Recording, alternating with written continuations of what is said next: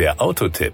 Informationen rund ums Auto. So langsam hat man sich daran gewöhnt, dass die Modellbezeichnungen von Automobilen immer länger werden. So trägt unser heutiger Testkandidat den vollständigen Namen 508 PSE Hybrid 360 E EAT 8 SW. Wir lösen auf. 508 steht für die Baureihe. PSE ist die Abkürzung für Peugeot Sport Engineered. Die 360 dokumentiert die PS-Zahl. E EAT8 steht für ein elektrifiziertes 8-Stufen-Automatikgetriebe und SW bedeutet Station Wagon, also Kombi.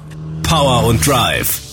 Der Peugeot 508 PSE ist ein absoluter Dampfhammer. Die Kombination von einem Verbrennungsmotor mit zwei Elektromotoren bringt eine Gesamtleistung von 360 PS. 520 Newtonmeter Drehmoment sind praktisch sofort verfügbar. Für optimale Traktion bei allen Wetterbedingungen sorgt das Allradgetriebe. Alle Daten zu diesem Antriebspaket muss man sich auf der Zunge zergehen lassen. Der Spurt von 0 bis 100 kmh wird in 5,2 Sekunden erledigt. 1000 Meter Kilometer in 24,5 Sekunden. Für den Zwischenspurt von 80 bis 120 kmh vergehen drei Sekunden. Die Höchstgeschwindigkeit wird bei 250 kmh elektronisch abgeriegelt. Rein elektrisch kommt man übrigens 45 Kilometer weit. Der kombinierte Verbrauch nach NEFZ liegt bei 1,9 Litern auf 100 Kilometern. Die CO2-Emissionen betragen kombiniert 42 Gramm pro Kilometer.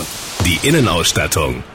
Nun sind wir mal wieder an der Stelle, die mir ein schlechtes Gewissen verursacht. Denn rein zeitlich bin ich nicht in der Lage, in der Länge eines normalen Radiobeitrags auch nur annähernd aufzuzählen, wie umfangreich die Ausstattungsliste des Peugeot 508 PSE ist. Mein Tipp, schauen Sie einfach mal auf der Internetseite von Peugeot auf die Ausstattungsliste. Die Kosten.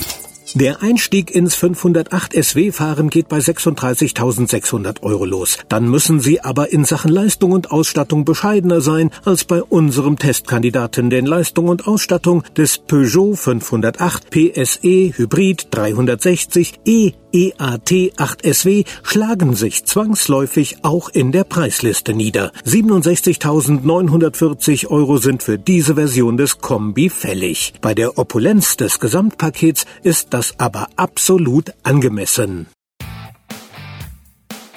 Das war der Autotipp. Informationen rund ums Auto.